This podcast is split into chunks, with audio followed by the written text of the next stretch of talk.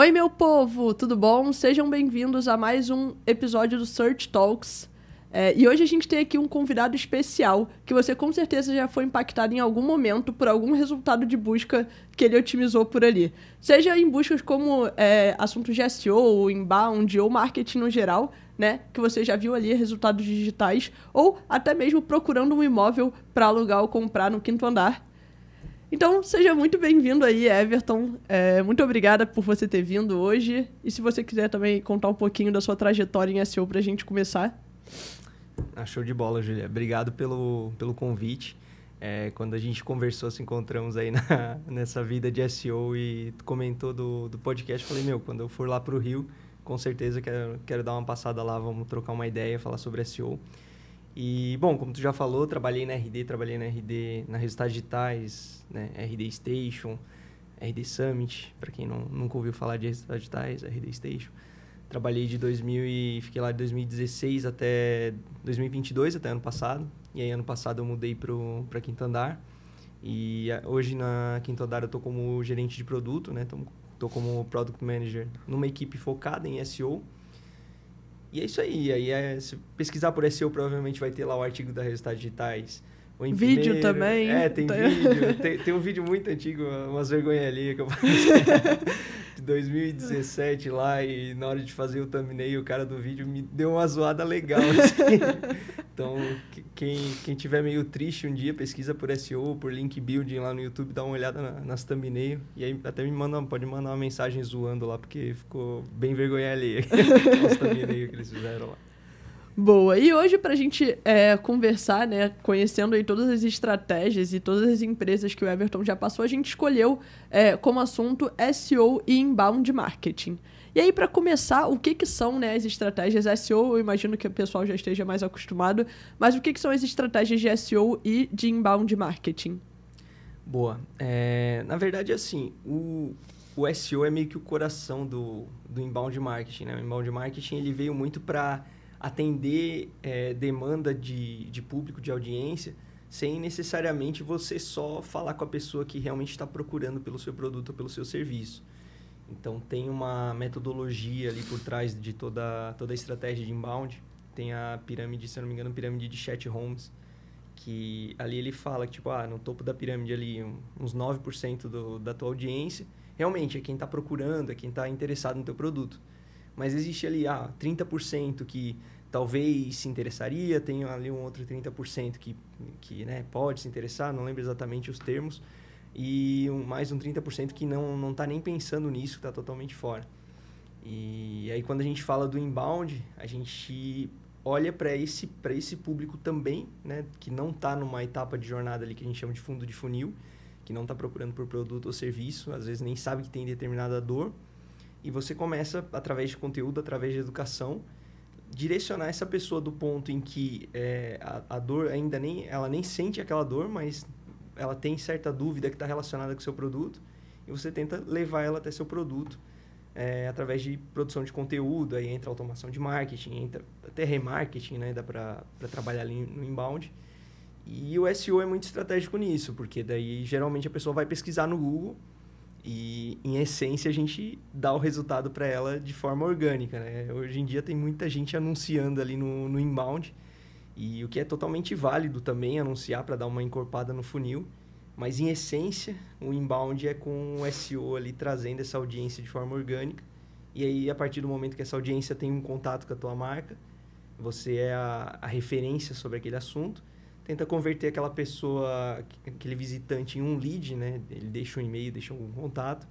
E a partir desse contato você começa um relacionamento até chegar na parte da venda ali, justamente com essa, com essa pessoa, né? Então, SEO tá, tá dentro ali do, da estratégia. Boa. E é isso aí que você tava explicando. É como se fosse o funil de marketing, só que hoje a gente não chama mais de funil, né? Porque é difícil seguir uma é, estrutura linear de acompanhamento ali do processo do usuário. Então é a jornada do usuário, né? Desde Sim. o momento ali que ele começa a pesquisar sem nem saber o que está acontecendo, até de fato ele já saber que.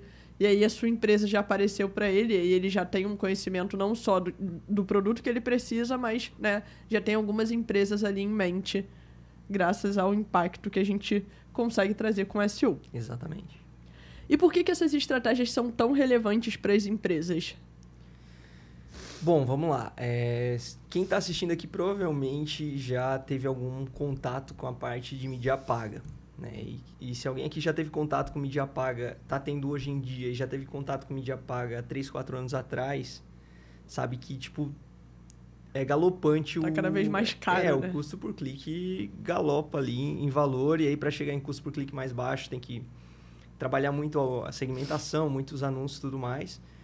Mas, querendo ou não, a audiência é limitada, a demanda é, é limitada, não, não existe demanda infinita e tem cada vez mais concorrência. Então, obviamente, a gente está falando de leilão e o custo vai ficar mais caro. E aí, quando a gente traz o, o SEO para a estratégia, quando a gente traz o inbound, a gente começa a expandir as nossas possibilidades ali, porque não é só a pessoa que está buscando pelo meu produto ou pelo meu serviço, ou já está com a dor ali e buscando alternativas de como atacar ela. Mas a gente começa a expandir para o que a gente chama ali de cauda longa, né? ou palavras-chave uh, informacionais, que tem um, uma demanda maior e um custo menor também, menos gente investindo ali, porque é uma pessoa menos quente, digamos assim, menos uh, preparada já para fazer uma compra. Então não é todo mundo que está disposto a estar tá conversando com esse usuário, né? E aí a gente começa a entrar, não, não, não vou dizer oceano azul, porque a concorrência tá, é, ainda é muito tá grande, gigantesca, né? Mas é, o oceano começa a sair do vermelho. ali da, é, da... entre o vermelho e o azul, não sei é, qual é a, torre, a cor. Né? é, e uma coisa que a gente estava conversando também, antes até de começar a gravar, era sobre o CAC, né? SEO é, e inbound tem essa grande enorme vantagem de você conseguir reduzir muito o custo de aquisição do cliente. Sim.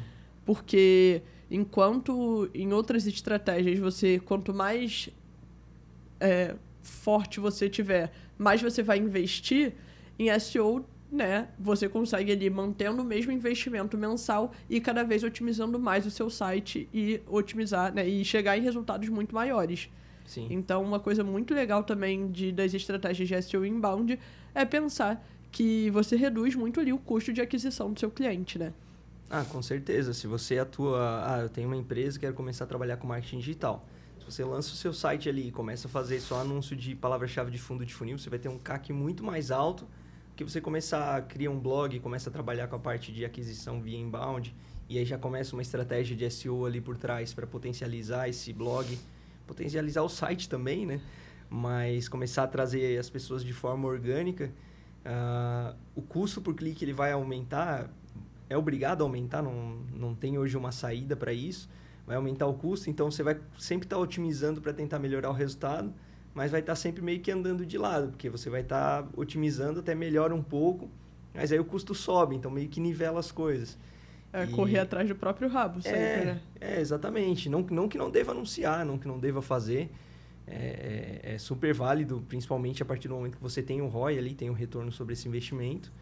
Mas vamos supor que dá uma crise, dá um, um problema gigantesco ali na empresa ou no mercado, você precisa cortar investimento.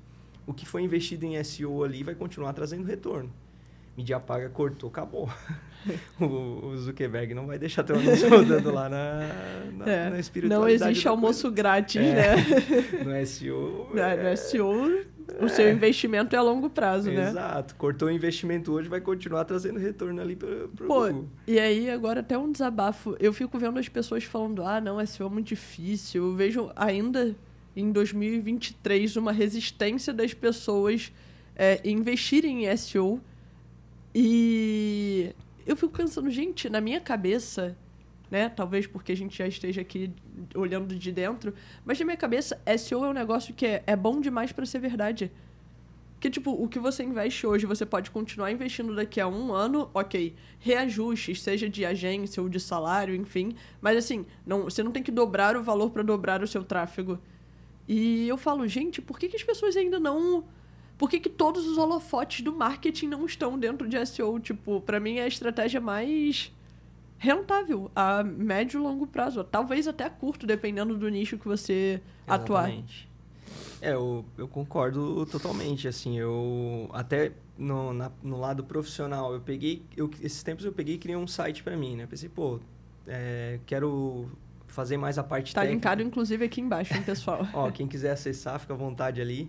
É, se achar algum problema, me manda, porque eu não, não consigo fazer muito bem a ficar olhando Casa direto de ali. Ferreira é espeto de pau, É, né? Normal. Eu falo, meu site é... É, tá, tá lá, né? De vez em quando eu olho, mas eu fiz muito como um laboratório, assim. E, cara, não foi, não foi difícil de fazer, não foi difícil de fazer o básico, né? Otimizar o básico ali. Ah, tá, você já trabalha com SEO e tudo mais. Mas o básico, ele não é complicado, assim. Faz um, um curso, olha um conteúdo tudo mais, você já vai aprender o básico. Deixa eu ficar mais perto. você já vai aprender o básico. E ali no, no meu site, cara, eu, eu rapidinho ali mexendo tal, fazendo uns. Ele já tá gerando tráfego orgânico, sem eu, eu nem olhar muito para ele. Ele tem um post no blog, tem uma estrutura de página ali que tem página que eu nem consegui pôr conteúdo ainda, que tá extremamente genérico. E já gera um, um certo tráfego orgânico ali mensal e tal. O Search Console ali, impressão, tá disputando umas keywords ali que eu nem otimizei para elas. Então, cara, é, às vezes fazer o. É, é, o que todo mundo fala, faz o básico bem feito ali do, do SEO, já vai começar a colher um, uns frutos. E provavelmente você não vai. Quem está com uma empresa nisso não vai querer parar ali no básico. Não vai querer pegar ali um. Igual está acontecendo com o meu site ali de umas coisinhas aleatórias. Vai querer trazer mais resultado. E aí entra uma estratégia de SEO em cima, cara, o céu é o limite ali pro negócio.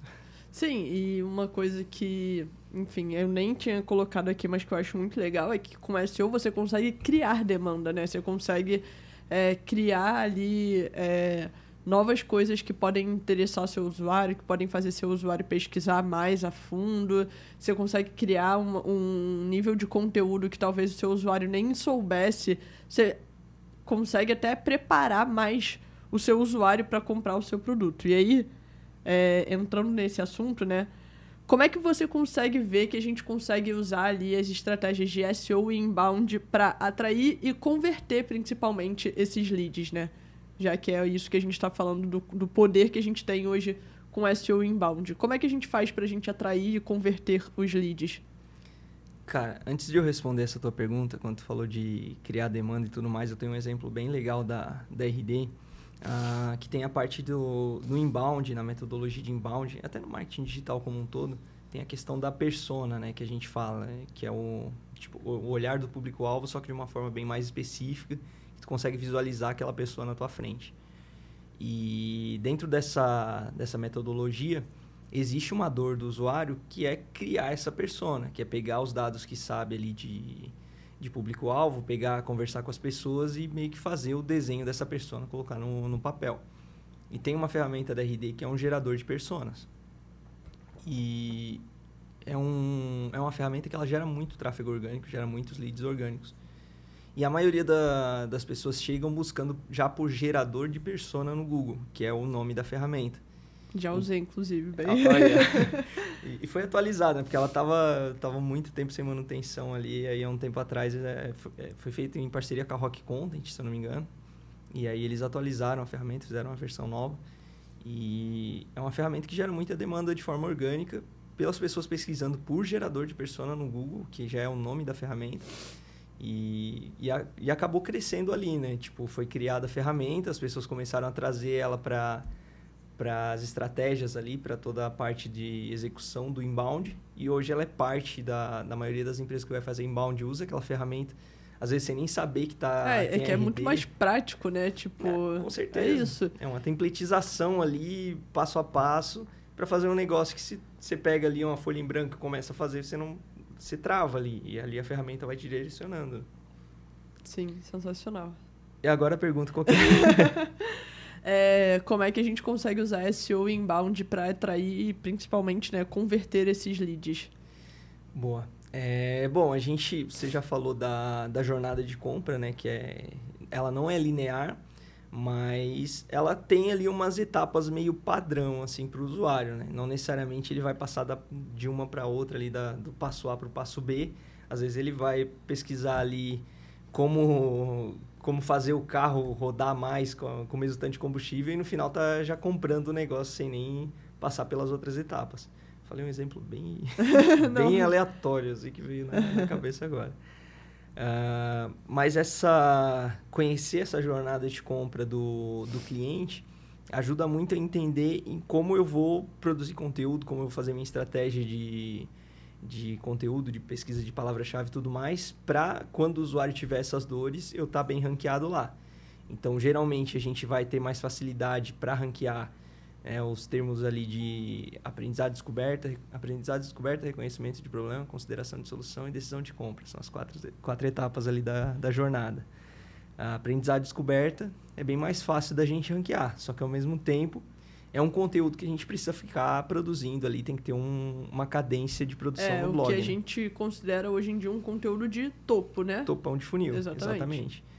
Uh, enquanto decisão de compra, a gente já tem ali a, a página do produto, já tem o site institucional, né, isso, né? já, já vai criando case, essas coisas. Então, eu gosto muito de, de ir equilibrando essas partes da jornada, porque apesar de ser mais fácil a gente trazer demanda quanto mais acima do funil tá, é, a gente já meio que tem as coisas do fundo de funil. Então, às vezes, precisa dar uma trabalhada melhor no fundo de funil e aí depois ir subindo até chegar no topo ali e aí ir produzindo de forma equilibrada em todas as etapas, sabe? Para dar para ir alargando esse funil assim. E aí toda a estratégia de, de SEO e de inbound se, comple se complementam nisso, né? Para continuar avançando e alargando esse funil de, de demanda orgânica. Sim, e é, aí falando também da parte da conversão, não sei se isso é uma coisa que você vivencia, mas eu vivencio bastante, é que a minha taxa de conversão de SEO é muito maior do que qualquer outro canal. Por quê? Porque eu né, enxergo duas grandes questões. Primeiro, ninguém gosta que você venda. As pessoas querem comprar o seu produto, mas elas não querem que você venda para elas. Tipo, eu detesto receber promoção, eu detesto. Quer dizer, promoção, dependendo da promoção, até é bom. Mas eu detesto receber pitch de venda, eu detesto que as pessoas fiquem me importunando para eu comprar alguma coisa. Eu gosto de encontrar alguma coisa que eu quero e comprar. Então eu acho que isso já é uma coisa muito boa. A gente não perturba ninguém. As pessoas chegam até a gente no SEO, né? A gente tá vendendo um produto sem precisar fazer a venda. As pessoas que estão nos encontrando, isso é muito legal. É, e eu acho que o comportamento dos usuários se encaminha cada vez mais para esse anti-ofertas, anti, né, é, anúncios e coisas que impactam as pessoas ali. Pô, hoje, a cada dois stories que você vê, um aparece de tráfego pago. Você não gosta de ser impactado por essas coisas. Então, o SEO ele vai no caminho oposto, né? A pessoa que chega até você. E principalmente porque o usuário que passou por, pela jornada de SEO, converteu ali, é um usuário que eventualmente está muito mais engajado do que em outros canais que ele foi impactado e a gente estava lá gritando: Ei, vira o nosso lead. Nesse caso, não. Em SEO, foi uma um movimento natural para o usuário de se converter e aceitar deixar o e-mail e o nome dele com a gente para a gente impactar ele, porque para ele fez sentido. Então, é uma coisa que para mim é muito relevante até nos relatórios que eu apresento é, para clientes e tudo mais, é isso, que, cara, a sua taxa de conversão em SEO tende a ser muito alta, porque. Ou, quer dizer, muito alta muito mais alta comparada a, outra, a outros canais. Porque é isso, as pessoas estão ali se dispondo a engajar com você porque você apareceu no momento que fez sentido para elas. Eu acho isso, assim, uma coisa que também é vai contra tudo que a gente vê no, nesse movimento de muito anúncio, muito impacto. Pô, você vê o gráfico de quantas marcas a gente hoje é impactado no dia. Sei lá, são 15 mil, nem me lembro a última vez que eu vi esse gráfico. Tipo, há alguns anos atrás a gente era impactado por 100, 200 marcas por dia. Hoje você vê milhares de marcas. Você não quer Sim. mais ser impactado, a não ser quando você procura por elas. Então eu acho que isso aumenta também bastante a nossa taxa de conversão. Sim. É, e, te, e entra muito também a parceria entre canais, né? Por exemplo, a gente tem o. Como você falou, a, gente, a pessoa chega no, no nosso site e tal. Uh, ah, para ele virar um lead, ele tem que converter, tem que preencher um formulário e tudo mais, para ele aceitar a gente entrar em contato com ele para futuros materiais, para avançar essa pessoa na, na jornada. Mas a gente pode trabalhar o remarketing também. Então, a pessoa entrou ali. O fato de ela não converter não, não quer necessariamente dizer que ela deixou de ter qualquer relação com a empresa. Porque fazendo um remarketing em cima, se você recebe um anúncio de uma empresa que já tem uma relevância, já está conectado com o que você estava buscando, aí é que já entra a atenção, né? Então, se eu estou procurando carro e aparece um anúncio para mim do, pô, do carro que eu estava procurando, com preço bom e tudo mais, vai me interessar. Já se eu não tô nem aí para carro, tô, tô passeando no Rio de Janeiro e vem anúncio para mim de loja de carro no Rio, tipo, cara, você não, não vai comprar, comprar um o seu carro, carro aqui. aqui. então, é, eu acho que essa parte da, da relevância, o, o canal orgânico, ele, é, querendo ou não, até ajuda os outros canais trabalhando da é, forma e-mail correta. Né? marketing, né? mídia paga. Com certeza. Mídia paga, enfim, mídia já é paga. É, mas todos esses canais acabam também tendo esse impacto, né? Sim, o remarketing. É, é, isso, estratégia às vezes de social também. Tipo, eu, eu, enfim, venda de curso, essas coisas minhas, eu faço muito isso. Se a pessoa já teve algum contato comigo pelo orgânico ela recebe algum social ads meu para impactar ela. Porque, Sim. enfim, ali é meu canal principal e tudo mais.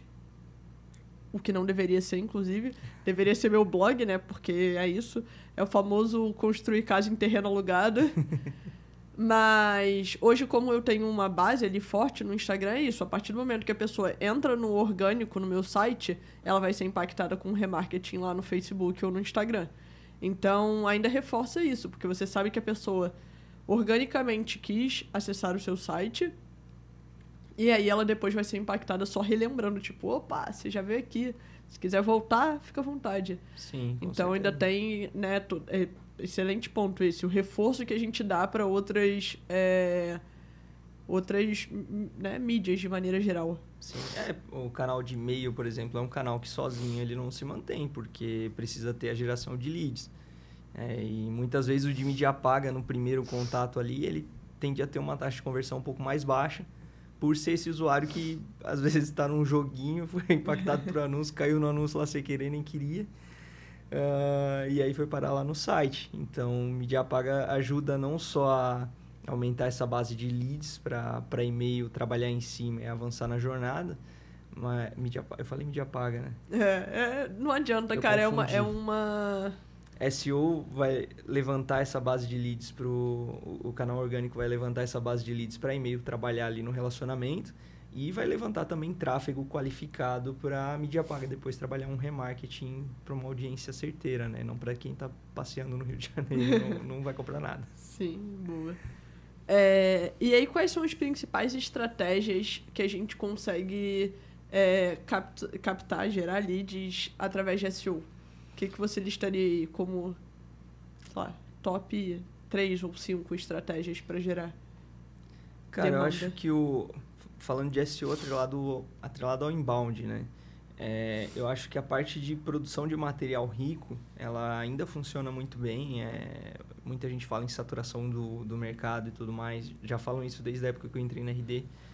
É, é, mas agora... também falam toda hora que a SEO vai morrer, né? É, tem, que, a gente tem que descobrir quem que são essas pessoas que falam, né? Pra botar elas num canto e trancar elas lá. É, pelo amor de Deus, vamos mutar elas. Porque cada hora surge uma coisa, uma história nova. É, e aí falam que o inbound está tem, tem muita coisa, muita gente fazendo e tudo mais, e daí o, o conteúdo se perdeu o valor. Cara, realmente tem, tem muita gente fazendo mal as coisas, mas em todo segmento, em toda coisa, vai ter gente ruim fazendo. E aí também você, como público, vai segmentar quem está fazendo o negócio certo e vai atrás do, do que você confia mais. Uh, sempre que eu trabalhei com a parte de SEO alinhado com inbound, o lançamento de material, o lançamento de e-book, de ferramenta, de planilha, funcionava muito bem. É, e a gente tentava fazer duas, de duas formas, assim, tanto SEO trazendo os inputs do que produzir para a gente fazer coisas que já tinham demanda, então, sei lá, planilha de OKRs, que a RD tem, tem um material. Ah, é... O próprio gerador de persona é um é. ótimo exemplo. O gerador de persona entra no outro lado, que é uma coisa que não tinha demanda, não tinha demanda orgânica, não tinha palavra-chave lá. Mas as pessoas não buscavam como criar, como criar persona. Aí tinha um blog post. E aí o gerador de persona ele entrou como uma ferramenta em cima de uma dor do usuário, atrelada no blog, no blog post, né? Linkado lá dentro, direcionando. Uhum. Tipo assim, ah, como criar sua persona. o passo a passo do, do blog post já vai explicar como criar usando a ferramenta. Daí, eu, Aham. se não quiser fazer com a ferramenta, beleza, mas o passo a passo é com, é com a ferramenta. Pô, sensacional. É, é igual, tipo, um passo a passo de tirar um fundo de uma imagem já mostrando no Photoshop. Se você, você pode tentar fazer sem, mas no- eu tô mostrando aqui no Photoshop, então tem que ter o Photoshop para para fazer.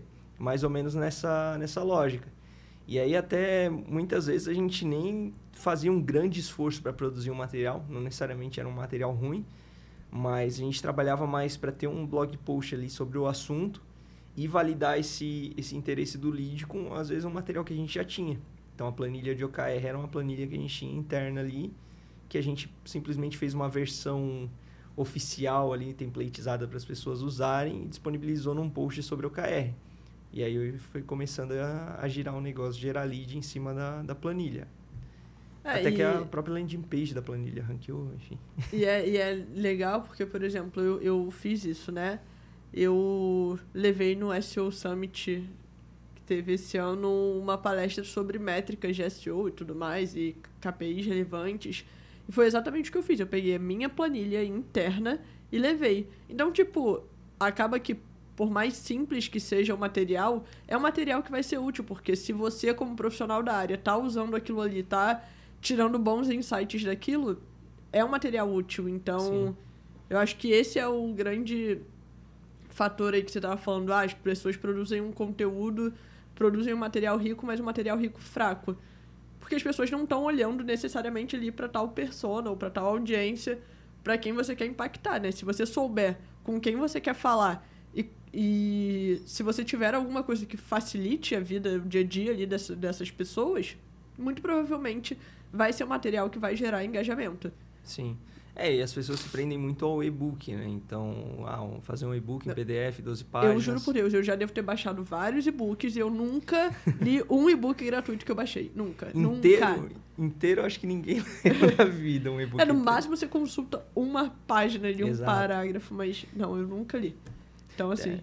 Tem um, às vezes tem uma dor específica e tem um e-book lá para consultar, né? Mas muito do, do conteúdo do e-book você consegue achar sem, sem precisar baixar um ou coisa do post de tipo. blog. É, então. Não, tem inclusive empresas que fazem isso, pegam, compilam vários posts de blog em um e-book, eu falo. Cara, na RD a gente tinha as páginas que a gente tem que a gente chamava de páginas épicas, que eram conteúdos extremamente aprofundados. Tipo, Tipo, a de SEO de tipo de vocês, né? Que tem 30 mil palavras. Eu falo, porra, no dia que eu conseguir escrever 30 mil palavras sobre SEO, eu tenho que fechar o mês pra isso. Vocês acabaram com qualquer chance que eu tenho de ranquear em primeiro lugar. Agora tá mais fácil, né? Que tem a inteligência artificial para ajudar, mas quando a gente fez ali foi um pouquinho Porra, mais, deve mais ter dado muito trabalho.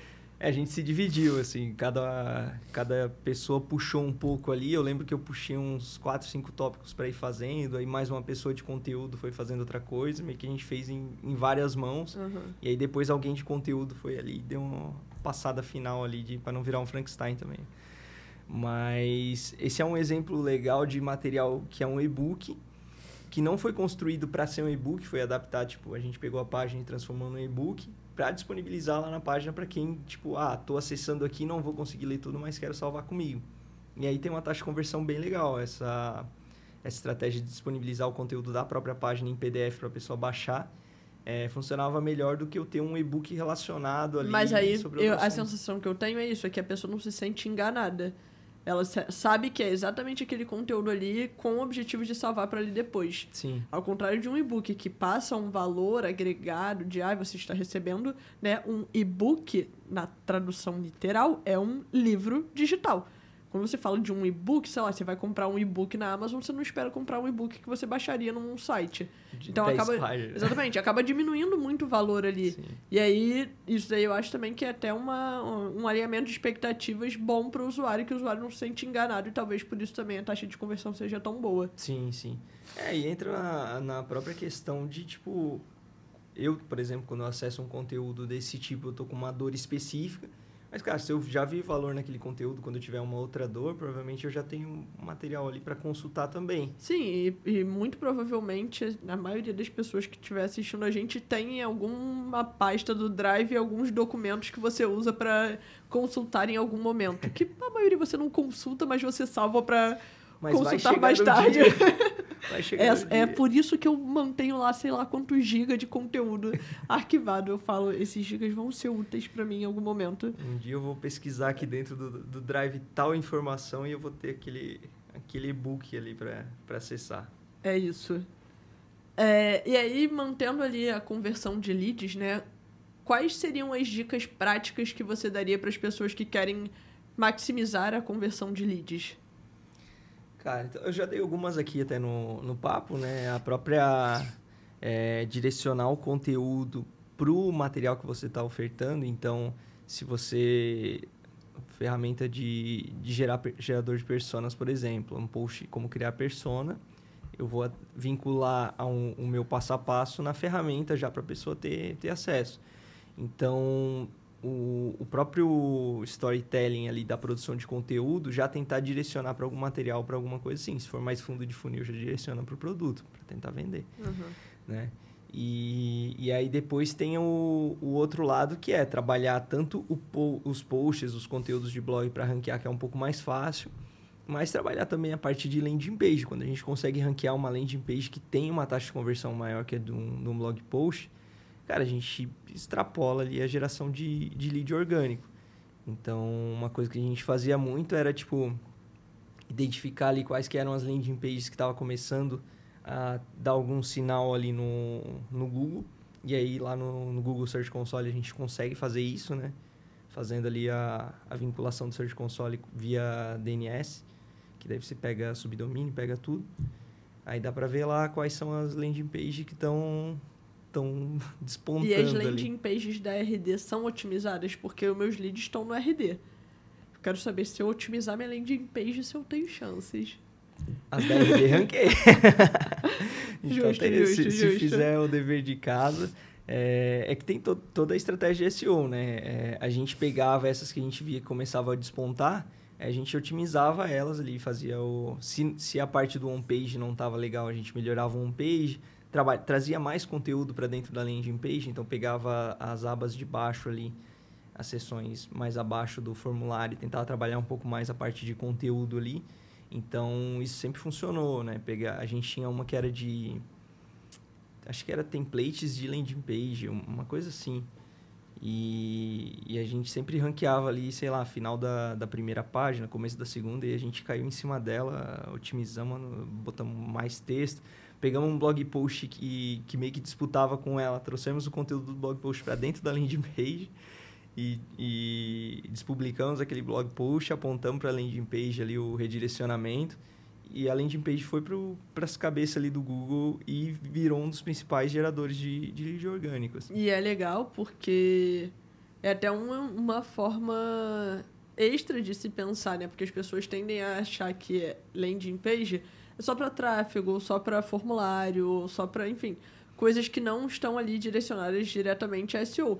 Mas se você tem uma landing page bem otimizada, bem feita, você pode conseguir trazer, né, e já ter ela ali na cara do gol, porque aí Sim. o usuário não tem que ler um conteúdo para clicar ali para ir até a landing page para converter.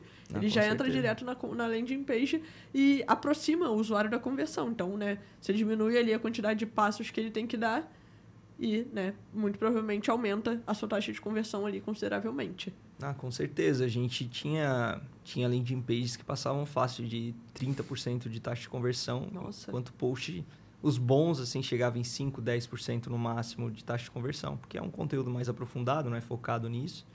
A landing page, a pessoa cai, já tem um formulário ali, já é toda pensada nisso. É, no caso do, do RD, fazer um jabá. o RD ele tem uma, uma parte ali que é um setup mais pensado na, na questão de SEO, que tem a do a title, description, canonical. É, não, dá para editar tudo bem É, bonitinho dá para fazer ali o, o beabá bem feito do, Uhum. do SEO. E, e aí, se, se conseguir chegar no, no top 3 do Google ali com uma landing page para uma keyword que tem uma certa demanda, a tendência é ser um, um dos principais, uma das principais alavancas ali de, de leads orgânicos para a empresa. Boa, sensacional. E aí, uma outra coisa que você falou, que eu fiquei até curiosa, é... Você deu o exemplo da Adobe de fazer um post de como tirar o fundo da imagem e deu o exemplo do gerador de persona, né? De como criar uma persona. Você não acha que isso pode diminuir o engajamento do usuário com o post? Ou até talvez o Google entender que você está usando um post que deveria ser informativo para vender um produto, você acha que, não sei, assim, me pareceu uma preocupação que eu teria na hora de fazer esse tipo de otimização, né? A partir do momento que eu uso um conteúdo informativo ali associado a uma ferramenta que eu meio que é, obrigo ali, eu imponho, né, assim, que para seguir o meu passo a passo a pessoa precisa da ferramenta. Isso não diminuiu em algum momento sua taxa de cliques ou sua, seu posicionamento? Olha, não, porque isso a gente fazia. Não que a gente no, no conteúdo a gente falasse, ó, para você fazer é assim ou não, não tem outro, outro caminho. Mas a gente fazia muito que até o De blog da. orgânica, né? É, o da Ahrefs eles fazem muito também. Então eles estão lá, sei lá, um post sobre link building no blog da Ahrefs. Eles vão direcionar, daí você vê a autoridade de domínio da pessoa. Se você é nosso cliente, você acessa papapá, e faz. Aí eles não vão falar, ah, na SEMrush você faz desse jeito, na Moz É, você faz desse sim. jeito. Eles falam como que faz no deles e o que, que precisa fazer. Mas Aí- é uma, uma forma bem orgânica, né? Do tipo, ah, se você tiver ferramenta, se você Sim. quiser acessar aqui, você tem essa possibilidade. É, no, no nosso caso ali, a gente ia, sempre foi muito na linha de tipo, ah, dá pra fazer usando uma planilha, dá pra fazer usando um doc, dá pra fazer usando o gerador de personas. O passo a passo que vai ter a seguir vai ser seguindo ali o gerador de personas. A gente tinha um da ferramenta de gera, geração de assinatura de e-mail também. Mais ou menos a mesma coisa. Ah, eu tem usei várias. essa semana, inclusive. Olha, Porra, vocês otimizam muito, o vendedor né? vai te ligar. Ainda Eu já sou hoje. cliente, eu já sou cliente. Então tem Então- bloco, então não, não vai avançar pra venda. Não. Mas funciona, cara. O, não, eu acho que tem que ter um, um- um bom senso. Pior é né? que eu usei do concorrente, eu acabei aqui de lembrar, eu usei, eu usei do HubSpot. Pô, mas o do HubSpot é bem bom, né? Cara, não dá pra negar, sério. é literalmente melhor. vem muito pronto. Ela é melhor. ela. o quê? Falou- alguém falou aqui. Não, que- não, não. Não? Corta. Cortou? não, mas tem, tem bastante coisa. Na verdade, a gente criou a da, a da RD ali porque a gente viu que a da HubSpot funcionava muito bem para eles. É, sim. Vem né? muito lead é, ruim. Muita coisa ruim vem, vem ali. É, qualquer não- pessoa que quer criar qualquer assinatura de e-mail, né? Sim, vem Mas aí você caramba. monta também uma estratégia maneira de nutrir pra ver se a galera continua engajada, né? Deve Exatamente. ter ali um, sei lá, um lead scoring, alguma coisa assim, Ah, tem. vocês manterem ali uma taxa ok de Sim, sim. É, a gente não, não aumenta o valor do plano do RD conforme o tanto de lead que a gente converte, então a É. gente, eu falo a gente como se eu ainda tivesse. É, a RD, no caso, não vai aumentar o custo, tipo, até É, eles podem trazer né? quantos leads eles quiserem, né? É, Eles não estão pagando a ferramenta. Se quiser pegar toda a base da Receita Federal e jogar pra dentro do, do RD, pode fazer. É, eu de tempos em tempos tenho que limpar a minha, porque não tem esses luxos. É, aí, aí entra o custo do, da- dos outros canais, que mesmo às vezes parece que o custo é, é baixo, mas conforme vai crescendo, vai aumentando o custo também. Aí ou é custo de mão de obra de ficar limpando base de e-mails, ou é de aumentar plano ali para dar conta da, da demanda, né? Já no SEO, cara, se tiver que ter um custo ali para aumentar plano de hospedagem, de coisa desse tipo aí, meu, tá ótimo. Porra, é. Nossa, é o, pla- é o custo que todo mundo quer ter. é a meta de qualquer É, pessoa. então. Boa. É, e quais são os maiores desafios que você enxerga quando a gente tem que falar de alinhar estratégias de SEO e inbound? Cara, eu, eu acho que não tem nem muito desafio, porque a partir do momento que a empresa, que o, que o gestor, ele, ele quer trabalhar com inbound, ele tem que, que ter ciência que SEO é parte central dessa estratégia. Não, não tem como você trabalhar com inbound deixando SEO de lado, assim. Ah, vai, vai, dá para fazer, vai crescer ali de forma orgânica, orgânica mesmo, assim. É, Pode até ser, mas no fim das contas vai ser uma estratégia que não é sustentável. Então, você vai ter que investir cada vez mais em mídia paga para manter geração de demanda ali no funil. Então, o, o gestor ali, a empresa, a partir do momento que se predispõe, ah, vamos assinar aqui o RD, vamos começar a fazer inbound, a gente quer aumentar nossa demanda, quer expandir o negócio. SEO é, é, é central nessa estratégia para fazer realmente dar certo e expandir plano de RD mais para frente. Boa. É, eu, tenho, eu tive um desafio muito grande uma vez com um time de inbound. É, eu, né, no papel ali de gerente de SEO, e o time de inbound, enfim, tentando olhar para tudo relacionado à conversão. É, que, cara, em SEO, a, a gente não tem nada que a gente consiga fazer hoje se a nossa meta tem que ser batida até amanhã. Né? Não existe Sim. isso. Só, não sei que eu crie 40 mil web stories de um dia para o outro e publique todos, eu consigo fazer ali talvez um tráfego maneiro entrar. É, dá para fazer? Dá. Dá, mas, não, mas é... não é algo viável no nosso dia a dia, né? Não é só abrir a torneira ali igual Exatamente. um dia E aí, uma vez, é, o time de inbound da empresa que né, eu estava trabalhando é, precisava muito bater meta e faltava, sei lá, 100 leads. E a gente tinha um tráfego orgânico ali de, sei lá, meio milhão por mês. Então, tipo, dava para fazer 100 leads em um dia, considerando ali o, né, a taxa que a gente tinha de conversão tudo mais. Só que eles falaram, cara, o que, que a gente pode fazer para garantir que vai entrar mais lead? E os caras enfiaram uma porrada. Desculpa, galera. Uma assim, uma infinidade de pop-ups de todas as. Tipo, um pop-up pro blog, pop-up pra páginas de produto, pra home. E aí o meu tráfego. Em três dias de pop-up instalado no site, sei lá, não era tipo 100 leads em um dia, mas era assim, uma semana que eles precisavam para fechar a meta e ainda tava meio distante. É, foi mês de carnaval, lembrei qual era a ocasião. Mês de carnaval, uma semana perdida, né? Eles tinham uma semana ali para dar um gás. É... E, cara, eles enfiaram tanto pop-up que, sei lá, meu tráfego quase caiu pela metade. Tipo, em poucos dias. Irritaram porque... o senhor Google. Aham. Uhum. E assim, tava insuportável mesmo. Irritaram o senhor Google e provavelmente metade dos usuários que entrou no site. É, eles conseguiram bater a meta, mas eu fiquei três meses para recuperar o tráfego que eles me prejudicaram ali. Então, assim, eu acho que o maior desafio é garantir, olhando né, para essa minha experiência, garantir que o time de inbound entenda a importância do time de SEO e vice-versa. para nenhum fazer nenhuma estratégia que pode prejudicar um ao outro, né? Sim. E, tipo, é isso. Tem que ser uma estratégia. Tem, tem que ser duas estratégias andando muito unidas. Sim. É, eu acho que até passa um pouco na, na questão do alinhamento constante ali entre a, as áreas ali, entre SEO, conteúdo e outros canais. Porque na ideia a gente acabou tendo problemas assim. É, às vezes precisa passar por um negócio desse para as pessoas entenderem que o profissional de SEO ele não estava falando coisa só para atrapalhar o teu dia. É, e tipo, é. você talvez em uma semana tenha batido a meta, mas e os outros dois meses que você ficou recuperando Sim. todo o tráfego?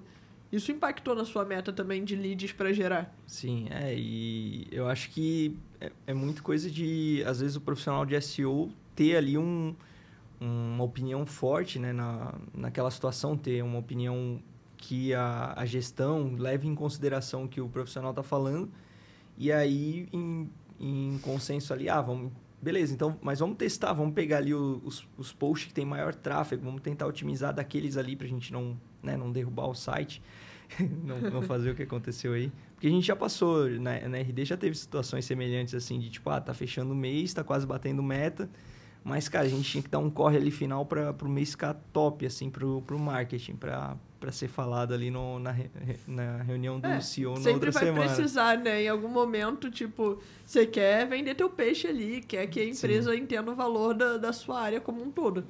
Mas tem que ser uma Sim. coisa é, mas aí ali pra gente também, a gente pegava fazia negócio do pop-up ali, mas aí vinha, ah, vamos botar pop-up no mobile também. Fala, não, a gente bota no, no desktop, então, um pop-up de saída. Vamos ativar ali um. A gente sempre, sempre trabalhou no, com pop-up no resultado digitais, só que a gente sempre tentou trabalhar é, pop-ups relevantes, né? Então, tipo, ah, o conteúdo sobre Uh, o KR tem a planilha é, e um pop-up de saída é muito menos agressivo, talvez, do que um pop-up, sei lá, de scroll. Sim. Você dá o primeiro scroll no site, tá, é bloqueado. Aí é quando você começa a engajar o usuário, você já bloqueia automaticamente. Então, assim, Sim. tem momentos e momentos também, né? Eu acho um, um saco pop-up em qualquer circunstância. Eu como usuária. Sim. Mas eu como geradora de leads entendo também que, né, se faz necessário em algum momento. É, é e, às vezes um, uma boa forma de argumentar até com, com as outras equipes nesse tipo de situação, cara, pega um Hotjar da vida, configura o Hotjar ali no site e traz assim, tipo, a gravação ali do usuário puto com o pop-up na cara ali tentando sair. Porque vai, vai surgir, se encheu de pop-up no site, porque pressionaram você para fazer, mete um hotjar lá no site e mostra na prática assim o que, como isso está prejudicando a experiência do usuário. Se não estiver prejudicando, ótimo, bota mais vida pop-up. Que, é, vida que segue, é. bota até ver onde é. prejudica. Vai ver, testando. Até a hora que o usuário ligar lá para pelo amor de Deus. Pois é. é. E quais ferramentas, né, ou métricas você usa ali para acompanhar e medir é, o alinhamento e o resultado dessas duas estratégias juntas? Boa. É, o RD Station. o RD Station Marketing. Não é possível, né? quero cupom, o RD. Manda um cupom aqui do Everton. RD, a menina vai virar afiliada do RD, tem que dar comissão. O link de afiliado vai estar tá aqui embaixo. Aí, ó, tem, tem programa de afiliado na RD. Né? Aí, ó, tô Aí, perdendo tá a oportunidade. Perdendo. Até, até sair o episódio. Já o fiz o link de afiliado. Já vai ter o link. Link de afiliado aqui embaixo, pessoal. Pode, pode comprar o RD aqui embaixo. Depois passa um, uma comissão. A gente, a gente né? faz o esquema. Vamos dividir essa comissão aí. É, mas, enfim, o RD ou a ferramenta de, que você utiliza para inbound, para geração de leads, pode ser o RD, pode ser o HubSpot, pode ser qualquer outra ferramenta. Uh, lá dentro acaba tendo bastante informação importante para a gente, né? Então... Aí você o... pode até conectar, por exemplo. Eu conectei com o meu Google Analytics e aí vem toda a informação aí, lá dentro. O funil inteiro, né? Da Perfeito. visitante, lead, cliente. Né? Aí a gente, na RD, a gente olhava principalmente lead, MQL e SAL. Né? Que SAL seria o Sales Accepted Lead, que é uhum. o lead que o SDR uh, ah, nem, nem ligou ainda, mas bateu as informações ali e sim, é um, é um lead válido ali, é um lead qualificado. Então, a, a gente... Isso foi um processo de, de maturação ali também do, do marketing da RD. Tinha uma época que todo mundo só olhava para lead, depois tinha uma época que só olhava para MQL, e aí sempre dava, explodia em vendas, essa, essa galera que gerava. E aí chegou uma época quando eu saí, pelo menos a gente olhava muito para sal, né? Que esse lead que foi o SDR viu as informações e sim, é um lead válido, beleza, deu um OK ali, vira um sal e era a principal métrica que a gente olhava. Então, no, no RD ali a gente olhava uh, o MQL no caso, né, vinha pra gente. Uh, e daí essa era a principal métrica. Acabava que lead, taxa de conversão e tráfego entravam como OKRs ali, porque a gente precisava avançar naqueles pontos para alcançar o, o sal necessário, né? Mas não adiantava nada a gente crescer tráfego e crescer lead se a gente não trouxesse qualidade também para dentro da base. É, então... e inclusive um tempo atrás eu fiz um trabalho de diminuir a quantidade de tráfego do site que eu estava atuando e otimizar o conteúdo para o meu público-alvo, porque eu estava apontando para Deus e o mundo, mas eu não estava falando com a persona ali principal. Aí o funil então, assim. É, exatamente. exatamente. Então, tipo, não adianta nada você trazer visitante, né, tráfego e lead se você não trouxer o SAL, ou enfim, como a gente chamava SQL lá, Sim. que é o Sales Qualified Lead. É, que é tudo mesmo. De SQL, é. SAL. É, e acaba entrando naquela linha até do, da ferramenta de assinatura de e-mail. Tinha essa pegada de trazer volume pra caramba, mas de, de todo tipo, assim, B2B, B2C, pequeno, grande, vinha gente de tudo quanto é lado. Aí tinha que ter uns filtros bons ali para avançar só realmente quem era o, o joio, só separar o joio do trigo ali do negócio. Boa. É... E eu também acabo usando muitas métricas que você falou, ah, do Hotjar, ou enfim, métricas de engajamento do usuário acabam também sendo muito importantes para a gente ver se o conteúdo né, tá sendo bom, porque no final, quando a gente fala de SEO e de inbound, a gente está falando ali da criação de conteúdo, de geração de valor também. É, eu olhava bastante também para isso, né? Métricas de engajamento, quantas páginas o usuário visitou, se o usuário está saindo do post de blog para uma landing page.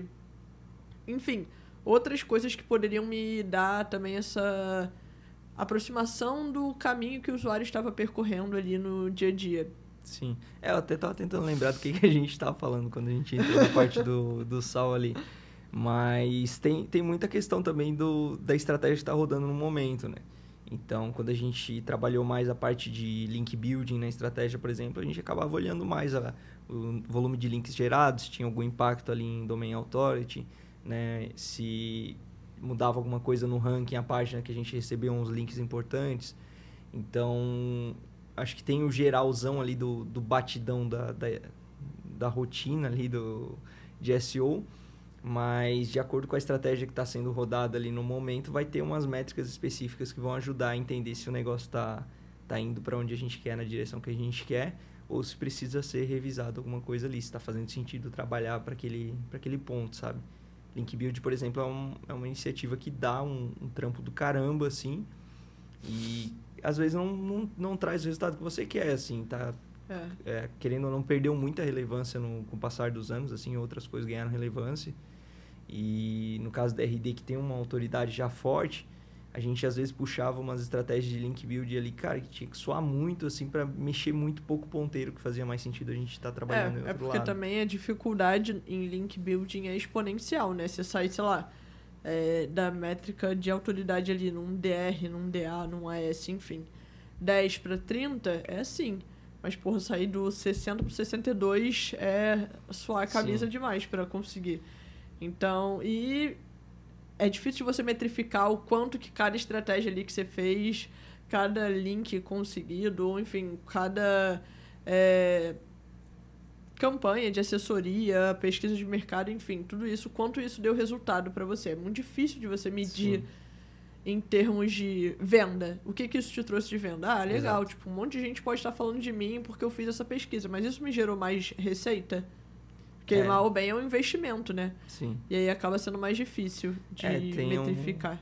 Um, tem a própria questão de que às vezes o link building, é, não, não que não se deva fazer, mas é, ele acaba sendo uma coisa para a saúde do, do site ali, olhando para o longo prazo mesmo, do que uma estratégia que eu vou puxar agora e já vai trazer o um impacto agora no, no meu semestre aqui, né?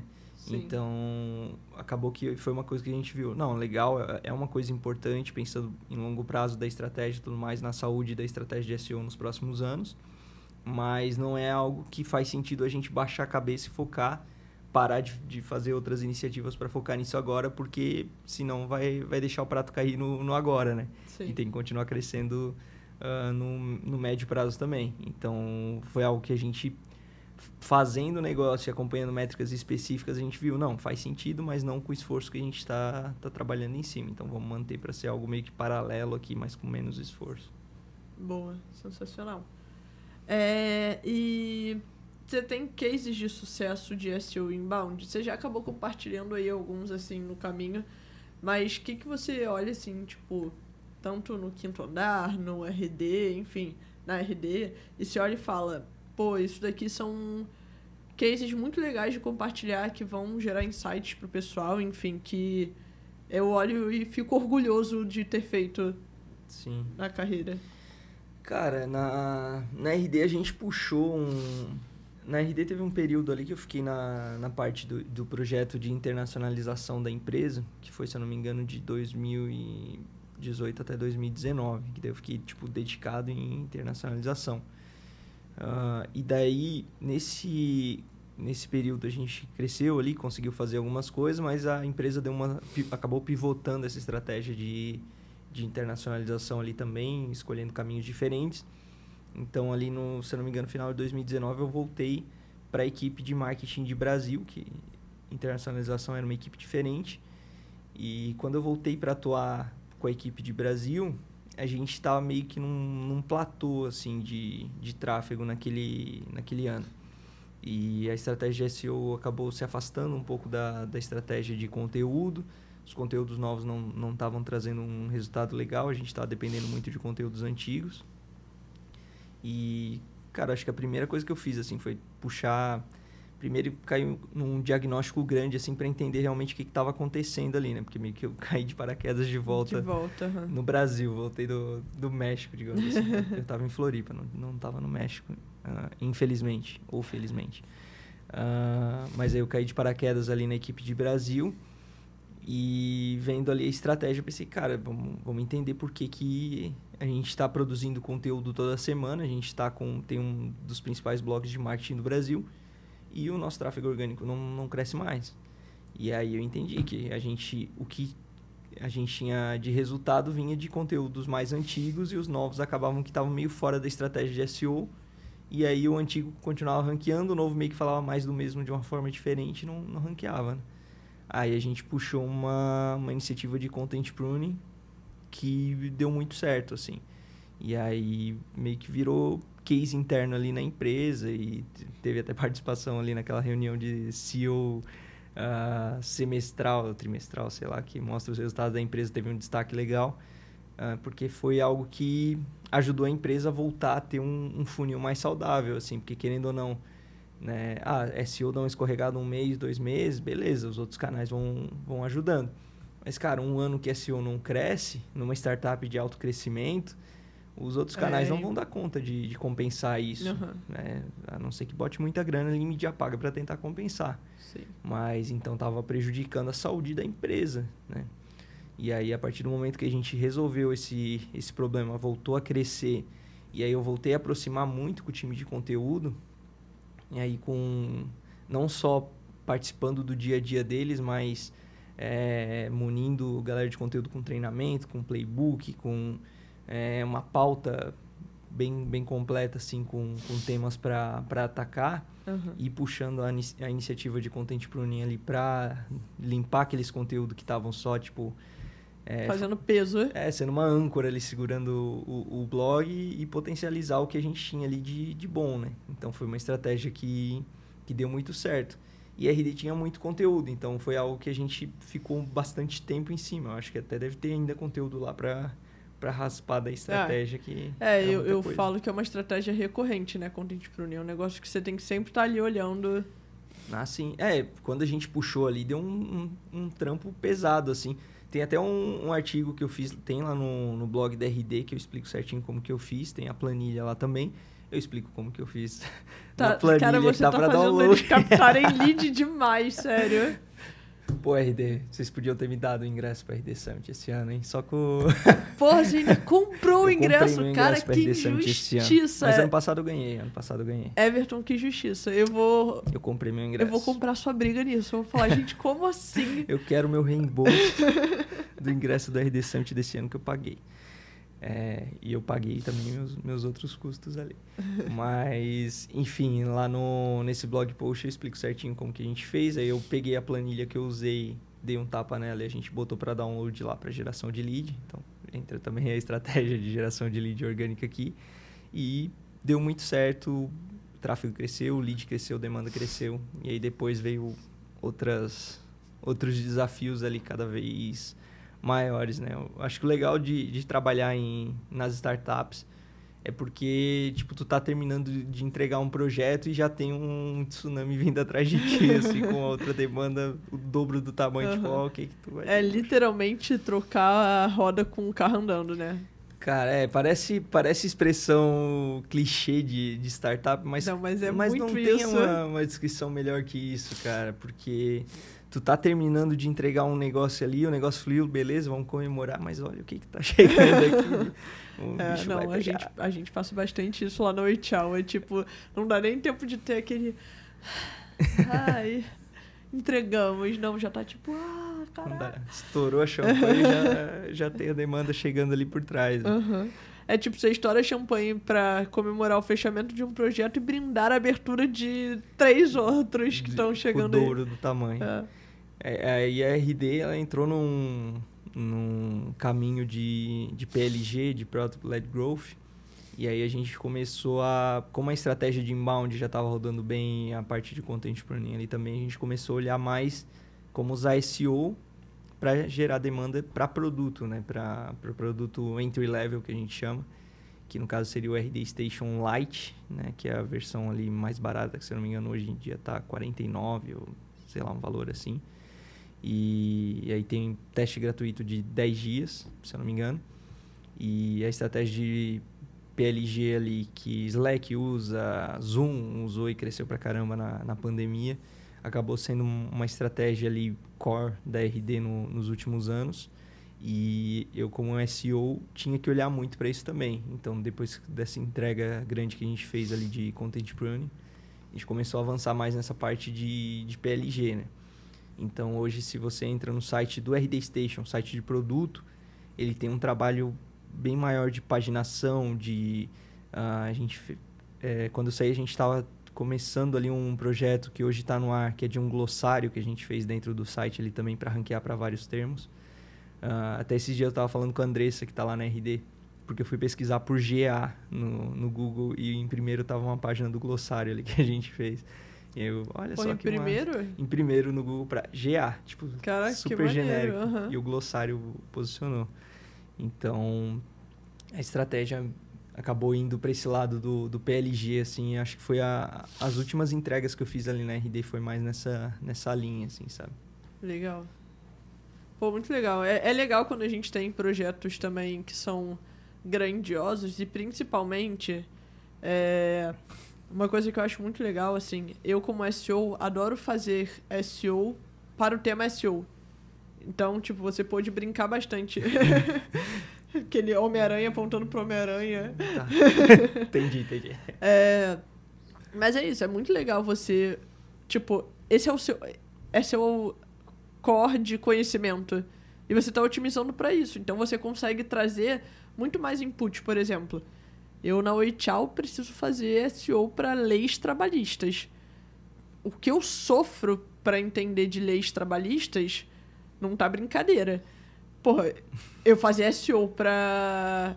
SEO é muito fácil para mim. Na minha cabeça é muito lógico. Então, tipo, é muito legal você.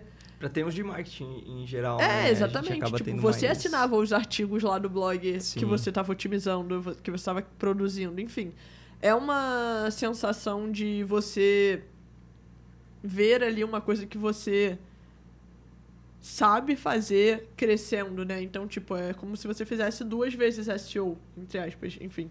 E aí é, é um sentimento muito grande que eu tenho também, do tipo, toda vez que eu vejo uma posição que eu ganho ali no Julia, no, no meu site, né, no Julia do SEO, eu falo o Julia do SEO como se fosse uma entidade, né? o Julia. É, é o, o, o negócio Julia do SEO ali. Sim. É, então, quando eu vejo lá o meu site começando a ranquear para posições, para palavras-chave estratégicas e tal, tipo, é um negócio muito legal, porque é isso, é, você tá atuando no seu core, né? Tipo, é, é o que você mais sabe fazer e você tá podendo falar sobre isso. Então, isso é uma coisa muito legal. Tipo, é, eu passo meus finais de semana, o último final de semana que eu tive, domingo à noite, eu cheguei em casa e estava lá otimizando todos os meus vídeos de SEO para YouTube, adicionando capítulos e não sei o quê, porque eu tô fazendo vários testes no YouTube para ver o que, que tá funcionando, o que, que não tá funcionando. Então, é um negócio que é maneiro você ver.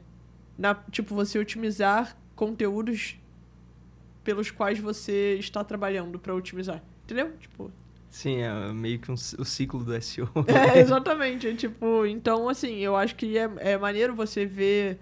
Por exemplo, é isso. GA é uma coisa que faz parte muito do nosso dia a dia. Então, você ranquear para a palavra-chave GA parece que fica uma coisa mais palpável no, no seu dia a dia. É bem Sim. legal. Meio que dá até. Parece que dá uma embasada no que tu faz, assim, né? Tipo, pô, se eu tô. Se eu fiz aqui um artigo sobre SEO e tá ranqueando bem, então, pô. Realmente a gente o que tá você tá falando fazendo bem, é. A gente tá falando bem pra caramba sobre SEO aqui, né? Sim, e até E porque. fazendo SEO, porque tá brigando com o que tá Exatamente, até porque é um nicho muito concorrido. Eu falo, não existe nenhum nicho tão concorrido para marketing quanto marketing. Com tipo, não marketing. existe ninguém que vai manjar mais e conseguir fazer todos os todos os hacks e não sei o que, enfim, tudo que tiver do que a gente. Sim. Porque a gente sabe ali o que está sendo feito, né? E a E gente cada tá dia entra um novo também, né? Cada dia tem Exatamente. um player novo ali que quer, quer brigar pelas principais keywords. Quando a gente começou era nós, nós e rock, basicamente. Aí depois começou o Neil Patel vir muito forte, é, Active Campaign, daí veio Bra- pro Brasil com muita força também. E aí os consultores, profissionais liberais, todo mundo. Ah, que- agências de é, marketing, agência, de SEO, de é, conteúdo, aí todo mundo, né? Virou uma briga de cachorro ali.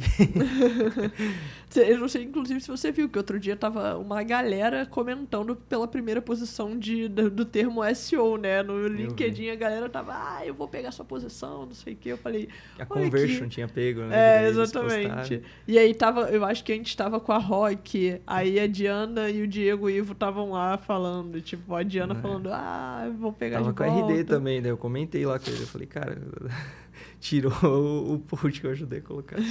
Fiada.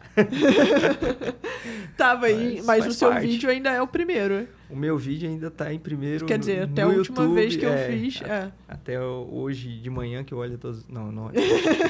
todos os dias eu acordo, é. me espreguiço, faço meu alongamento SEO. eu falo.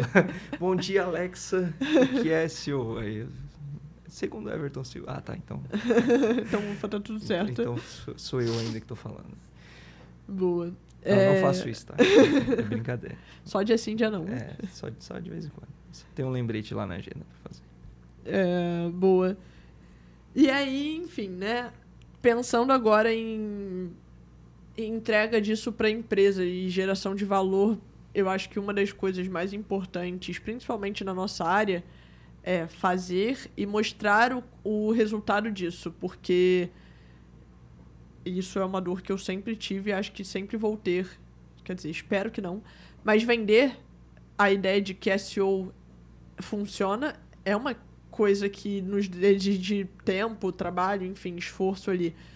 E aí, como a gente consegue vender? Quais são as melhores coisas que a gente consegue falar ali que as estratégias de SEO inbound juntas fazem por uma empresa? Sei que a gente já falou ali um pouco também sobre CAC e tudo mais, mas o que, que você vê ali de alto valor agregado para uma empresa ao fazer as duas estratégias? Boa. É, cara, eu acho que realmente eu acho que a gente já falou do, dos principais pontos ali, que é a questão da, da redução do CAC, né? É, aumento de, de demanda em si porque a gente, querendo ou não, a demanda como um todo, ela tem um teto, mas o teto da demanda ali de, do outbound ou do fundo de funil é um teto bem mais baixo do que quando a gente expande ali pro, pro inbound. Uh, tem, assim, o, cada profissional, cada, cada nível acaba olhando para algumas coisas. Querendo ou não, ah, a galera de SEO agora talvez queira me, me arrebentar, mas, cara, posicionamento no Google, velho, CEO de empresa quer estar tá em primeiro para determinadas keywords e, e, conseguir fazer isso vai gerar valor para ele. Ah, mas não vai gerar o resultado final, blá blá blá. Cara, pode ser que não. Mas é algo que gera valor para CEO, gera valor para gerente, bate no, no ego ali.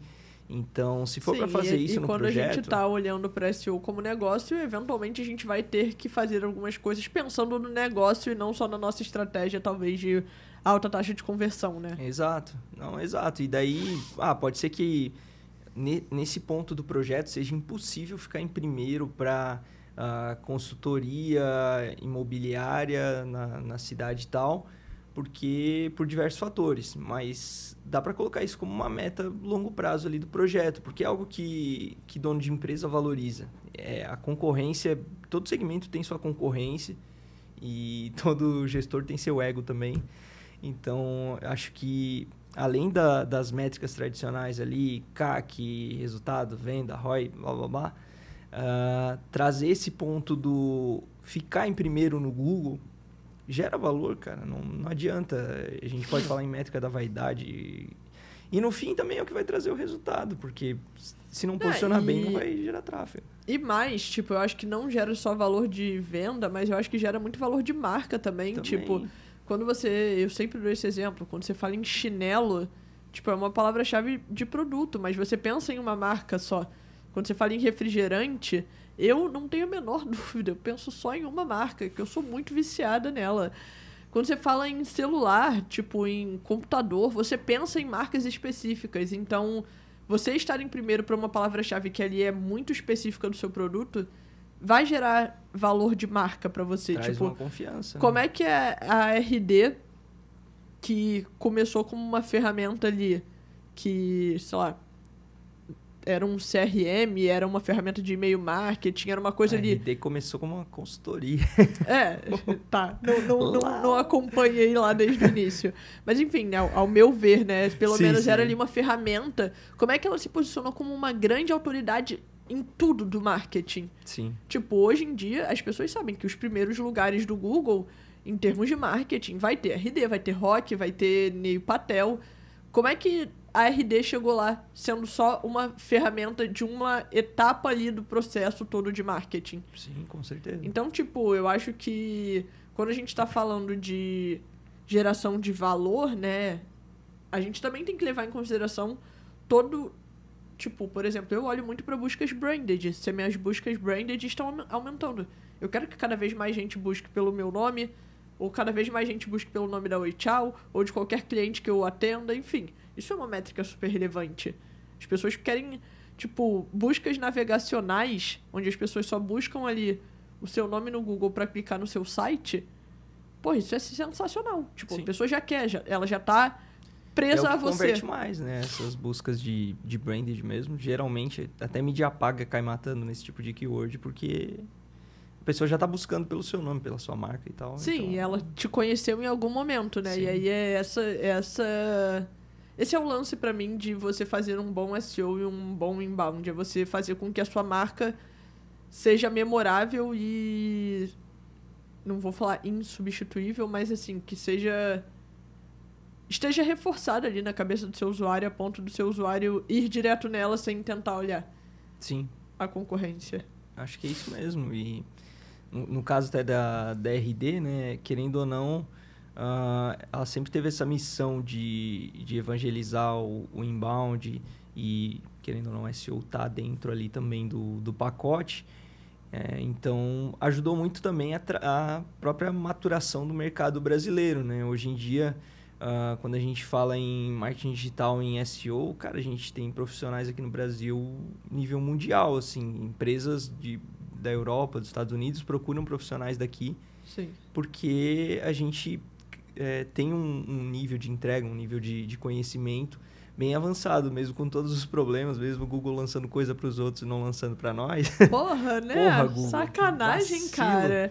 A gente aqui se desdobrando e. A gente nem... trabalhando pros gringos aqui, pois ganhando é. em dólar, sofrendo para ganhar. Pô, e nem com VPN a gente consegue. Pô, os caras cortando coisa da gente aqui, mano.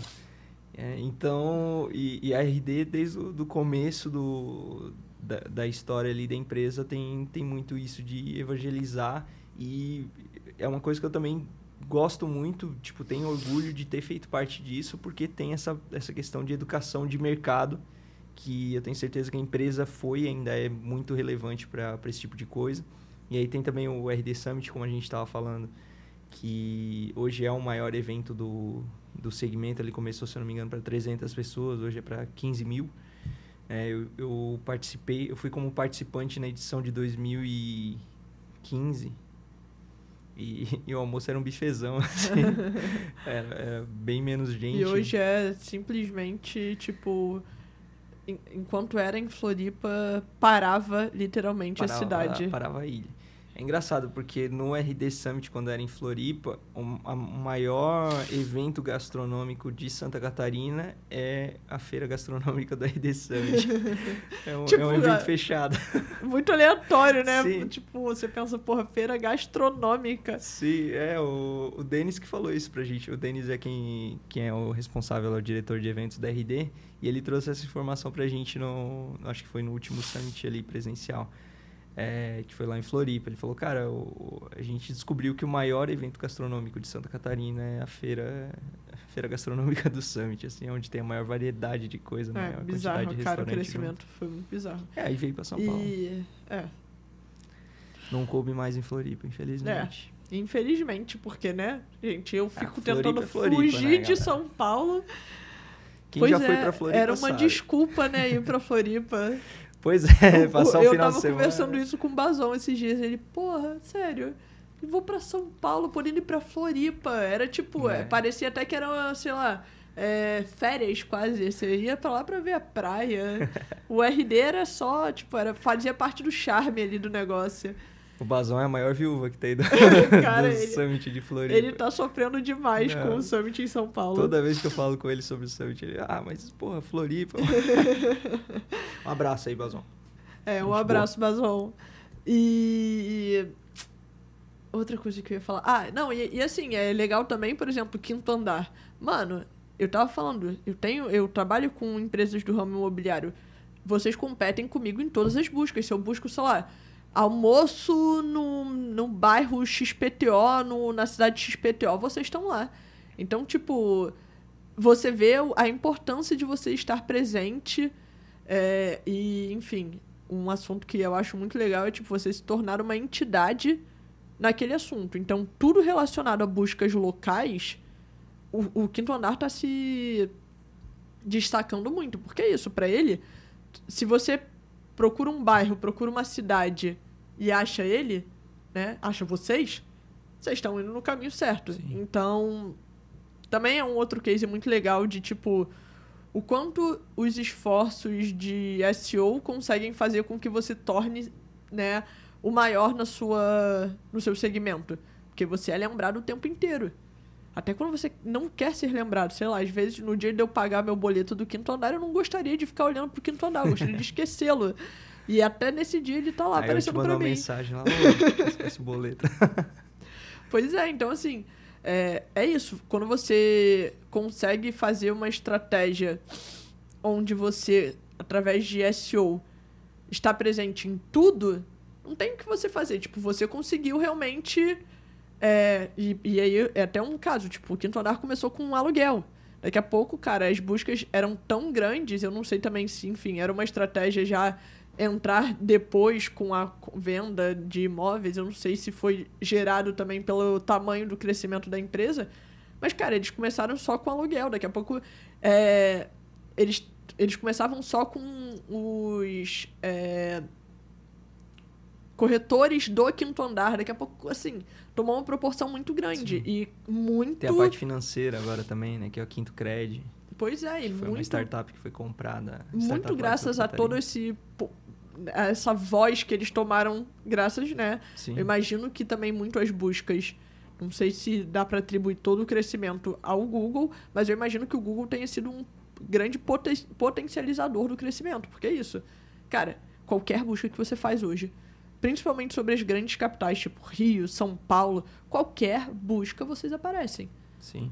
então é Aí eu isso até eu me identifico com o que tu falou da, da, Oi- da Oi Tchau sobre ah, ter que fazer conteúdo para legislação trabalhista e tal, porque eu não sou do Rio, não sou de São Paulo também, eu Tem tenho que ficar criar vendo conteúdo. coisa de ah, do bairro da Moca. Cara, não faço ideia. é bom, é ruim? não sei Vamos perguntar é para o o famoso usuário. depende Então, aí agora tem, tô, tô nesse desafio do, do quinto andar ali também, que tem essa. Já tinha essa, essa força quando eu entrei.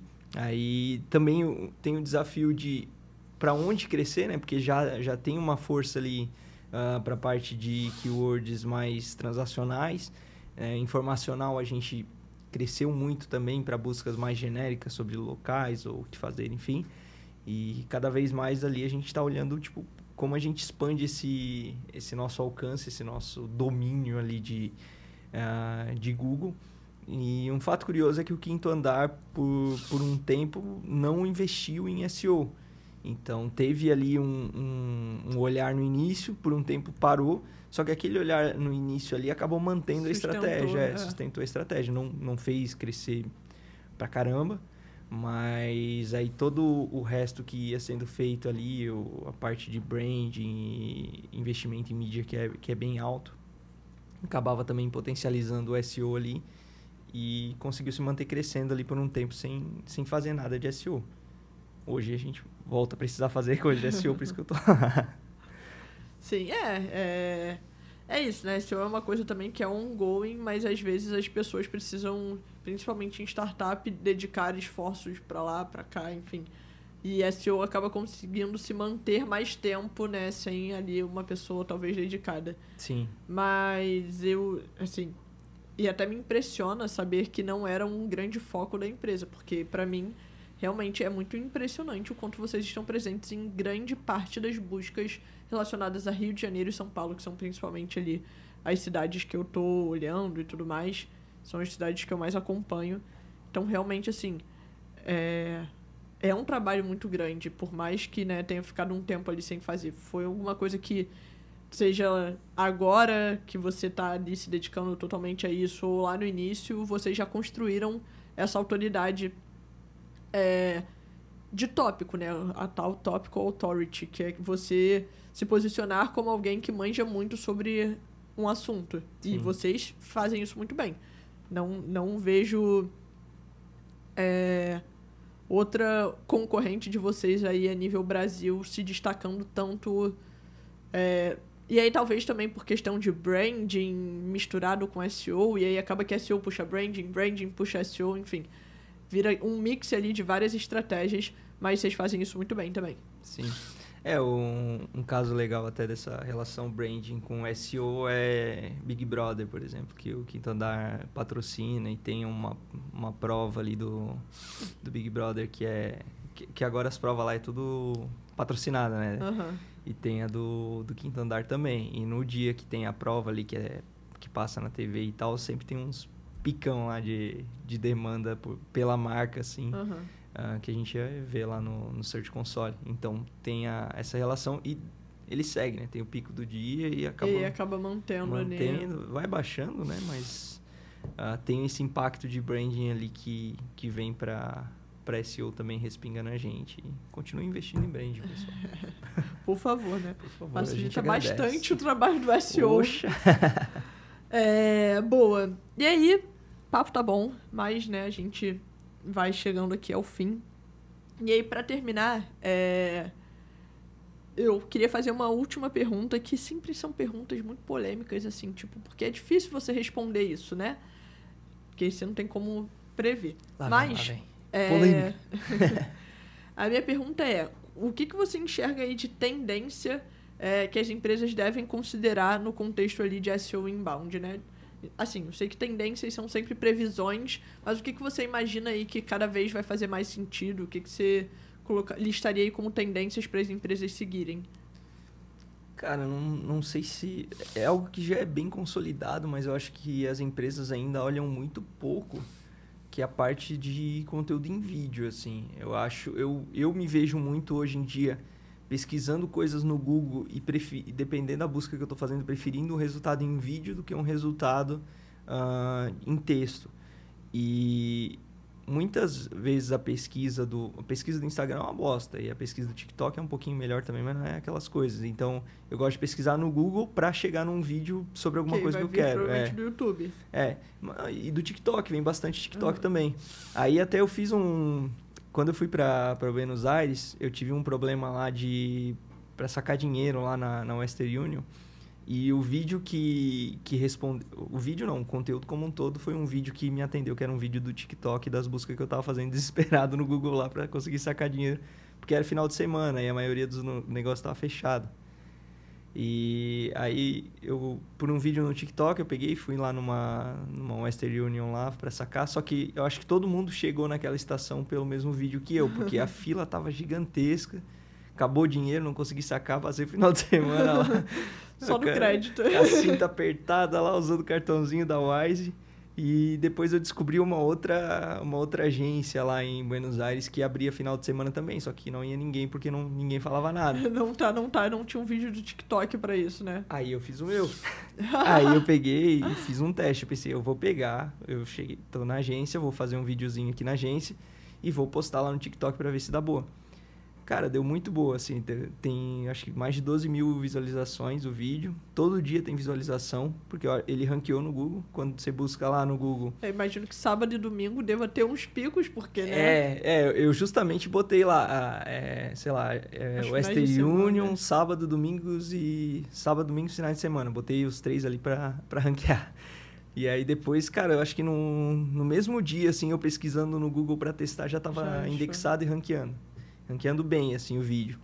Então, e é uma coisa que as empresas olham, olham pouco ou nada, essa parte de produção em vídeo, YouTube, TikTok e tudo mais.